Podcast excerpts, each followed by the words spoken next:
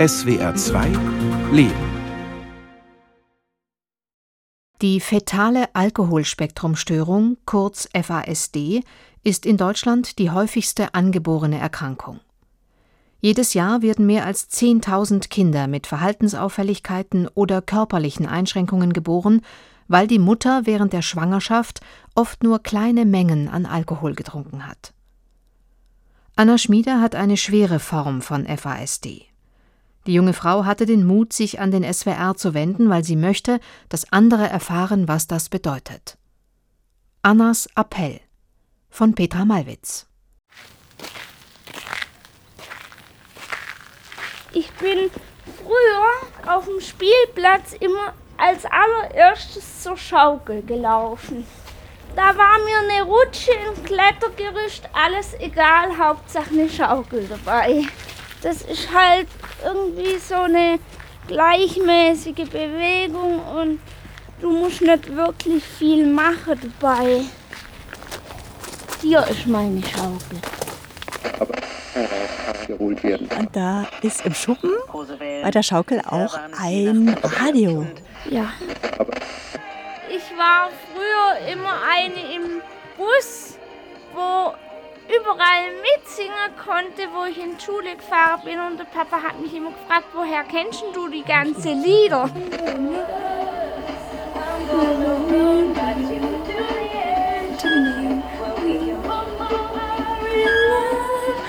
Ich bin Anna Schmieder, bin 27 Jahre alt und wohne in Waldmessingen. Ich kann mir das irgendwie nicht richtig vorstellen, wie man mit dem Alkohol anfangen kann, wenn man weiß, dass man schwanger ist. Also da finde ich, dass man dann vor der Schwangerschaft überlegen sollte, will ich ein Kind oder will ich keins? Bei manchen Leuten setzt da so ein Schalter aus, wo sie dann ein Glas Sekt oder ein Bier oder sonst was trinken und denken gar nicht drüber nach. Und das finde ich schade, dass der Alkohol so in unserem Leben schon integriert ist bei jedem Fest, bei jedem Mittagessen. Ich finde halt, man muss nicht so die ganze Zeit der Alkohol in den Vordergrund stellen. Das ist alles Gift. Trinkst du gar keinen Alkohol? Nein. Noch nie? Was ich mal gemacht habe, ist ein Glas Sekt trunken. Aber da ist mir dann schon immer bewusst, dass ich nicht davon zu viel trinke. Ich wäre ruckzuck immer Alkoholabhängigkeit drin. Ich bin als kleines Wesen im Bauch früher, hat meine Mutter Alkohol getrunken und dann habe ich das halt die ganze Zeit abgekriegt ohne Pause. Hallo, ich heiße Lucia Schmieder. Ich bin die Mutter von der Anna, die Adoptivmutter. Ich bin 59 Jahre alt und ich bin von Beruf Religionslehrerin. Ja, ich heiße Hermann Schmieder, bin der Adoptivpapa von der Anna und bin 56 Jahre alt, bin von Beruf Krankenpfleger und bin aber früh berentet. Es war so, wir waren verheiratet, dann hatte ich einen kleinen Tumor und dann wurden wir auch nicht gleich schwanger. Und dann haben wir aber auch schon davor gesagt, ach, wir könnten uns sehr gut vorstellen, auch mal ein Kind zu adoptieren. Haben uns gemeldet beim Jugendamt und da ging es kein Jahr und die Anna war bei uns. Wir wussten, dass die Mutter in der Schwangerschaft Alkohol getrunken hat, aber das ist ja ein ganz breites Feld, also genau wussten wir da gar nichts. Also in der Zeit, als wir die Anna auf der Neugeborenen intensiv besucht haben, hat sie eigentlich immer geschlafen. Sie war total ruhig, entspannt. Also wir haben eben dann herausgefunden, dass die Anna in der Klinik Medikamente bekommen hat, die sie ruhig gestellt haben. Weil ich denen zu viel geschrien habe, weil ich war ja auf Entzug von dem ganzen Alkohol und die haben die Schreierei den ganzen Tag gehabt und haben gedacht, nee, das wollen wir jetzt nicht, also geben wir ihre Beruhigungsmedikamente. Ich habe damals in der Psychiatrie gearbeitet und ich habe dann in den Akten, die wir eingesehen haben, Medikamente gesehen, wo ich nie und nimmer gedacht habe, dass das ein Neugeborenes bekommt. Und es ist alles abgesetzt worden, radikal. Also wir hatten keine Medikation, als sie zu uns heimkam. Das Kind hat kaum geschlafen, sehr viel geschrien. Kaum hat man sie abgelegt, hat sie wieder geschrien. Also es war eine extrem belastende Situation damals. Also ich stehe auf, ziehe mich an, tue Zähne putzen, dann gehe ich rüber. Dann tue ich da noch was trinken und um 10 nach 7 kommt der Bus. Und dann fahren wir in die Werkstatt. Das ist dann im Prinzip die Strecke, was wir jetzt fahren.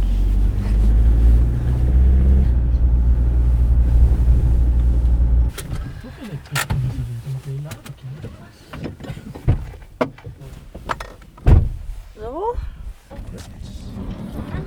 wissen Sie eigentlich Bescheid, ja.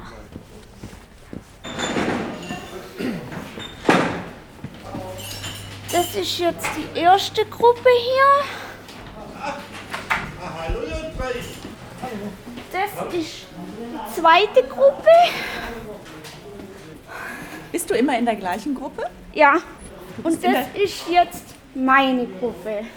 Hi. Hallo. Schön, dass du einen Besuch mit. Ja. Und das dahinter ist mein Arbeitsplatz. Oh, zeigst du mir den? Grüß Gott. Hallo. Mal kurz. Also im Prinzip geht es dann so. Die kleinen Teile, das sind so Blättle, die da reinsteck. Dann hier die Schraube nehmen und dann nur drücken. Also das ist nur mit Drücken. Und dann hast du die zwei fertig. Und dann testen wir. Und dann haftet die. Ah, das sind Magnete. Ja. Also wenn du keine Magnete zu Hause hast, kannst du mal hierher kommen. Da findest du alle Arten von Magneten. Genau, alle Formen und Farben. Das ist der Herr Edwein. Genau, ich bin der Werkstattleiter. Ja. Und die Anna ist auch jemand, die der Gruppe hier sehr gut tut und immer sehr offen und aufgeschlossen und freundlich ist und immer gute Stimmung verbreitet. Gell, Anna? ja.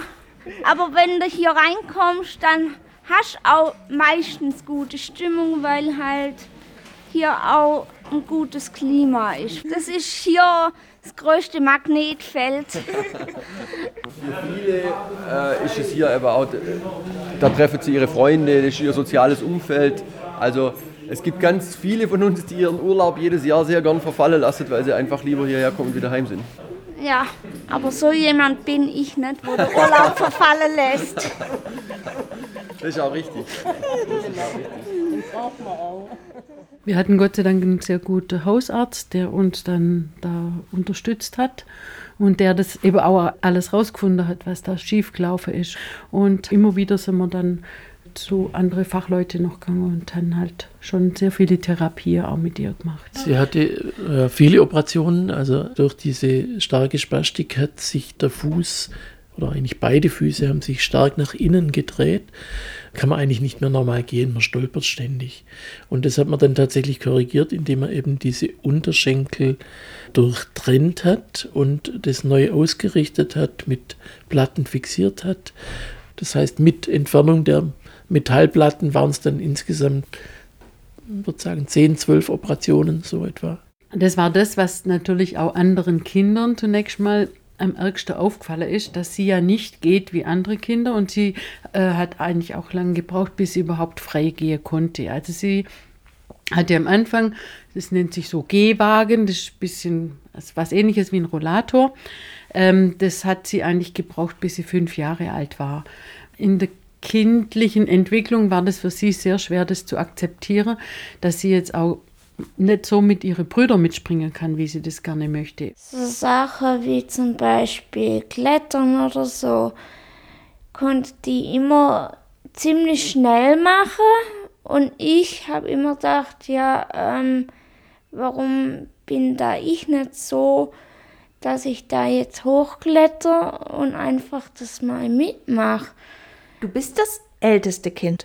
Also meine Mama und mein Papa haben mich adoptiert und dann kam der Jonas, dann kam der Samuel, dann kam der Elias, dann kam der Josua.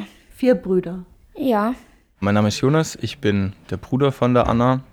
Also als äh, ganz kleiner Kerl habe ich das noch gar nicht wahrgenommen, dass die Anna irgendwie anders ist. Das kam dann erst später, vielleicht so Ende vom Kindergarten, Anfang von der Schule, dass ich so gemerkt habe, ähm, wie die Anna zu kämpfen hat mit Dingen, die mir ähm, deutlich leichter fallen. Später habe ich dann auch festgestellt, dass sie einfach nicht ganz so schnell denken kann oder nicht so klar denken kann eher. Dass sie auch selten wirklich ruhig war und gelassen war, weil sie ähm, Probleme hatte aufgrund der FASD, die, die Reize richtig einzuordnen und dadurch dann sehr schnell überfordert war und dann natürlich unruhig. Und das ist auch heute noch in Situationen, die neu sind und unbekannt für sie, dass sie da ähm, Schwierigkeiten hat, die Reize dann richtig zu sortieren und dann unruhig wird und teilweise auch Panik bekommt. Habt ihr euch da als Kinder so richtig dann auch gezopft?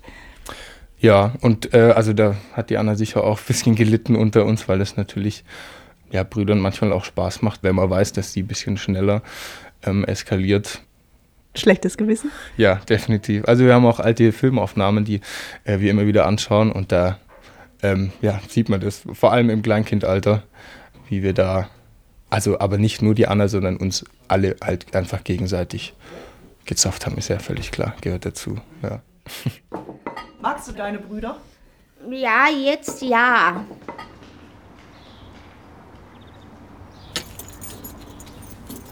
Ich wohne gegenüber von meinen Eltern.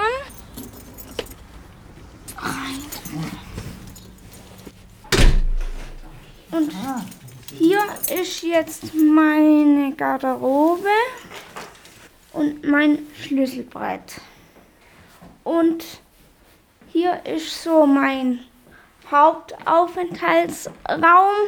Das ist echt schön, gemütlich. Ja. Also nach der Arbeit komme ich meistens hier rein und ziehe mich aus und setze mich aufs Sofa. Und also Spotify ist so eine Musik-App, wo man viel Musik runterladen kann und auch Musik hören kann. Und meine Lieblingssänger sind Celine Dion und Whitney Houston. Was haben wir denn hier? Sowas zum Beispiel.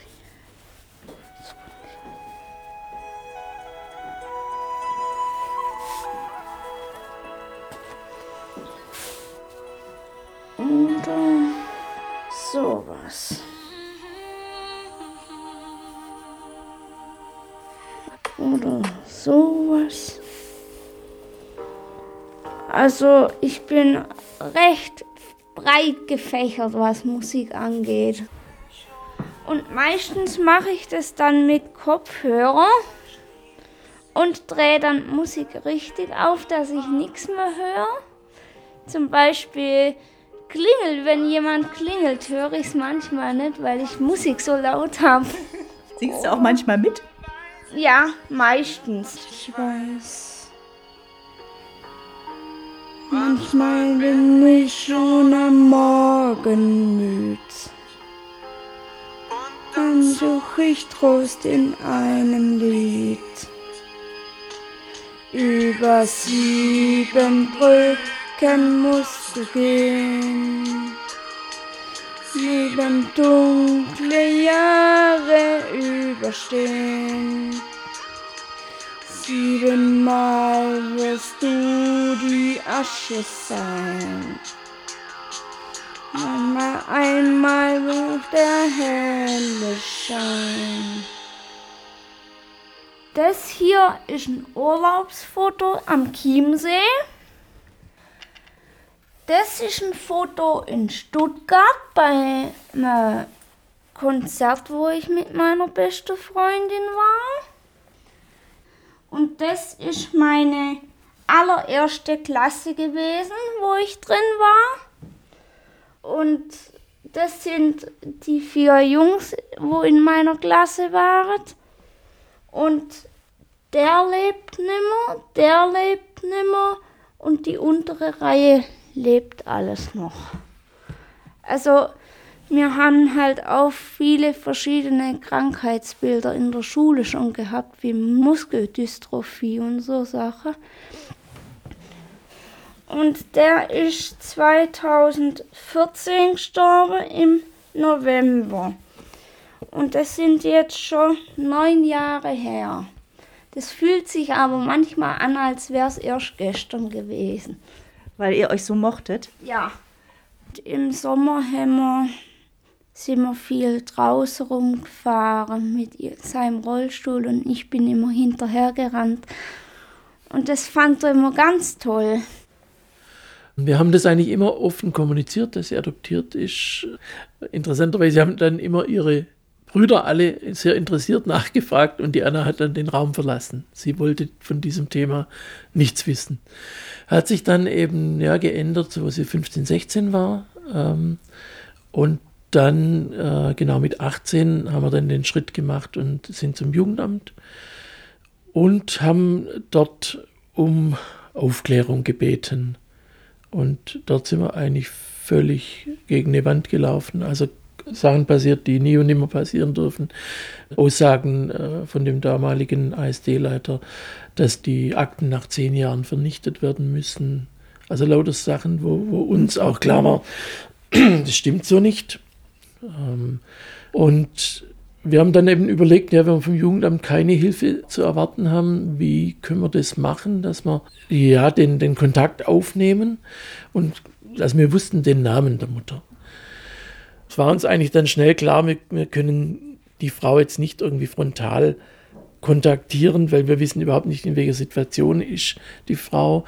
Und deswegen haben wir uns entschieden, tatsächlich den Weg zu gehen, einen der Brüder zu kontaktieren.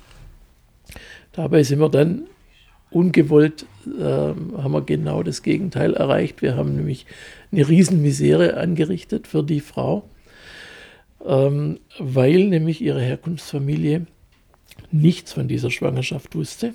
Und das hat uns dann auch leid getan, dass es so gelaufen ist.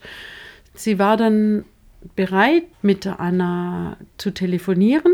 Also da haben wir dann was ausgemacht. Dann gab es ein paar Telefongespräche, wo die Anna ein bisschen ihre Mutter kennenlernen konnte übers Telefon. Es war erstens mal komisch, weil ich die Frau eigentlich gar nicht gekannt habe.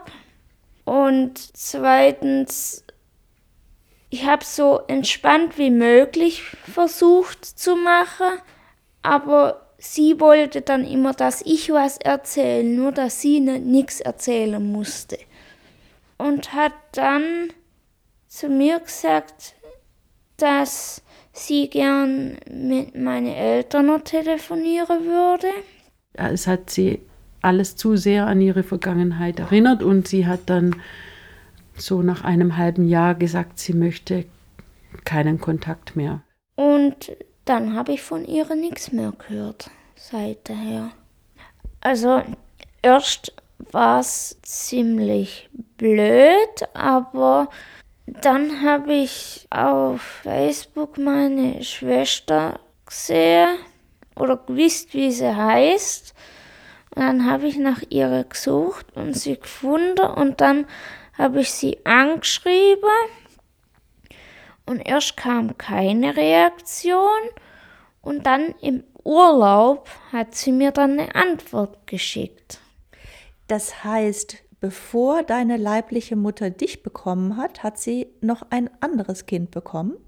Ja, die ist 37 sie hat sich dann schon gewundert, warum sie jetzt noch eine Schwester hat, weil davon hat ihre Mutter ihre gar nichts gesagt.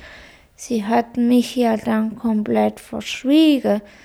Deswegen ist es ein bisschen holprige Start für sie gewesen, weil sie eigentlich gedacht hat, sie wäre das einzigste Kind gewesen. Allerdings ist die Schwester jetzt natürlich in einer ganz anderen Lebenswelt.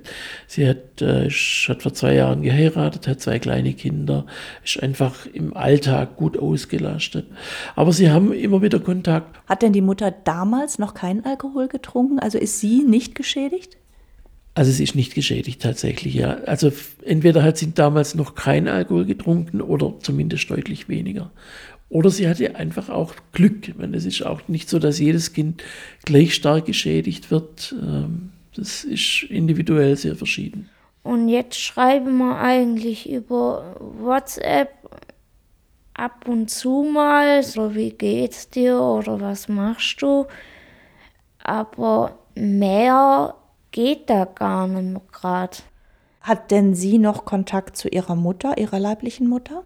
Sie hat noch Kontakt, ja, aber auch sehr spärlich. Glaubst du, dass deine Mutter auch, also deine leibliche Mutter auch ein schlechtes Gewissen hat und deshalb sich schwer tut mit dem Kontakt? Höchstwahrscheinlich ja, aber sie ist auch ein Stück weit selber schuld, weil sie das hätte früher selber realisieren können, dass sie da was falsch macht. Bist du denn irgendwie manchmal auch sauer oder wütend oder enttäuscht von ihr, dass sie Alkohol getrunken hat? Es gab mal eine Phase, ja. An manchen Tagen ist schon so, dass ich denke, oh Mann, warum denn? Aber an andere Tage denke ich gar nicht drüber nach. Also, wenn Sonne scheint und man aufwacht und es draußen hell ist, dann habe ich schon mal eine andere Stimmung. Oder wenn ich im Schwimmbad bin, dann habe ich meistens auch gute Laune. Also Hallebäder sind bei mir die beliebtesten Schwimmbäder. Und dann noch mit Rutsche, dann ist gut. Sind Sie manchmal wütend? Also wir eigentlich nicht. Wir sehen die Mutter wirklich als äh, eigentlich ja kranke Frau, die die einfach, äh, denke ich, ihr Leben so mit Kind nicht im Griff kriegt hat. Wir sehen eigentlich eher das so, dass das auch ein gewisser Respekt, dass sie den Schritt gegangen ist und das Kind zur Adoption freigegeben hat.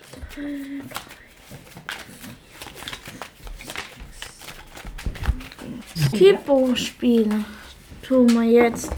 Und jetzt tue ich erstmal Stapelkarte hinrichten.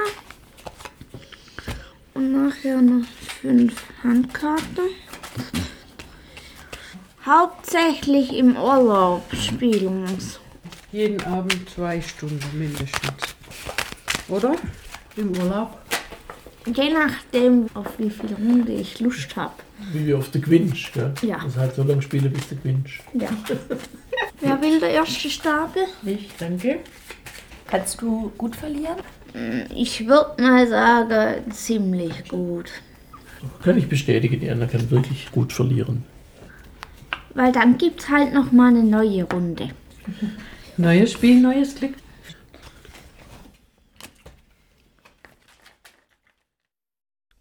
Annas Appell.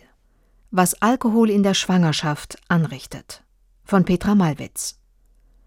Wenn Sie sich über FASD informieren wollen, finden Sie weiterführende Links auf unserer Homepage SWR2 Leben unter dem Sendungstitel Annas Appell.